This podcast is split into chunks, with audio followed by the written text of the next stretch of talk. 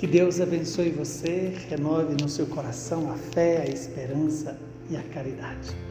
E lhe dê a perseverança na escuta da palavra e na obediência à vontade do Senhor.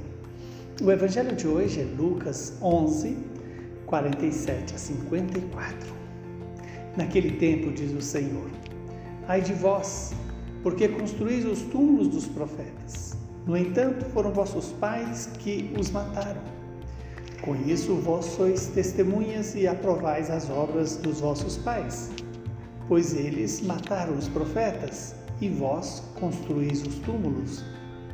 É por isso que a sabedoria de Deus afirmou: Eu lhes enviarei profetas e apóstolos, e eles matarão e perseguirão alguns deles, a fim de que se peçam contas a esta geração do sangue de todos os profetas, derramado desde a criação do mundo, desde o sangue de Abel até o sangue de Zacarias, que foi morto entre o altar e o santuário. Sim, eu vos digo, serão pedidas contas disso a esta geração.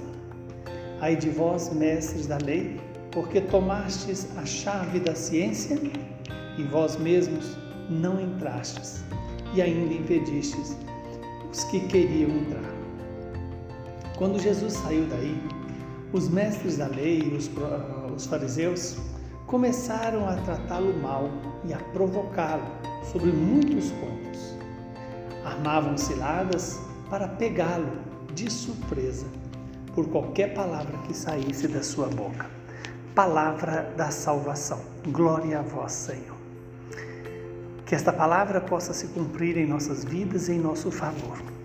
Estamos diante de uma palavra onde Jesus chama a atenção de forma severa a todos os fariseus pelo fato de construírem os túmulos para os profetas, ratificando assim eh, e testemunhando o que os pais deles fizeram foram causa de morte de muitos profetas.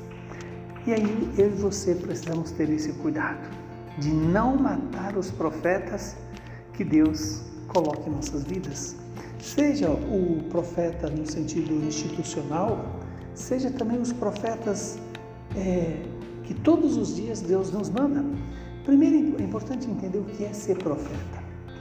O profeta é aquele que faz presente a vontade de Deus para nós é aquele que nos revela que somos criatura e que precisamos ouvir e obedecer a Deus. O profeta é como a consciência de Deus a nosso respeito. E muitas vezes Deus manda pessoas que são verdadeiros profetas, que estão sempre a nos denunciar no erro e nos anunciar a verdade, nos anunciar o amor, nos anunciar o próprio Jesus Cristo. São aquelas pessoas que Deus permite é, ser para nós um chamado à conversão. O profeta não é aquele necessariamente que prevê o futuro. Quando a previsão do futuro está incluso na ação profética, ela é secundária, porque o essencial é a minha e a sua conversão.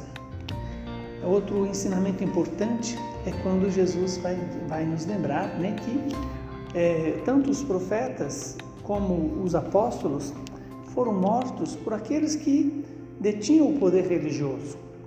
E às vezes nós corremos o risco de é, ser instrumento de morte pelo pecado, pela desavença, por aquilo que nos faz impedir o reino de Deus de crescer dentro de nós, entre nós, para é, alcançar a sua plenitude na ressurreição ou na vida eterna.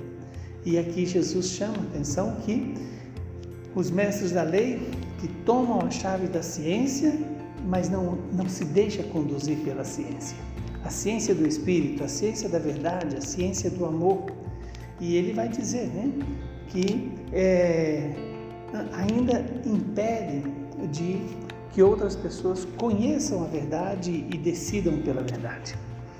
Que Deus nos conceda essa graça nesse dia em que a igreja nos lembra a festa de São Pedro de Alcântara, que é o padroeiro secundário do Brasil. a primeira padroeira é Nossa Senhora. Né? Ah, e aqui é bom a gente recordar que São Pedro de Alcântara é aquele homem que testemunhou o amor de Jesus Cristo, né? É aquele que é, sempre nos lembra que precisamos viver segundo a vontade de Deus. É aquele que nos, nos, nos chama a atenção para a vida de simplicidade, para a vida de oração, para a vida de comunhão com Deus. Que o Espírito Santo nos ilumine e nos faça também buscar a santidade, como São Pedro de Alcântara buscou. Abençoe-nos o Deus Todo-Poderoso, que é Pai, Filho e Espírito Santo. Saúde e paz para você.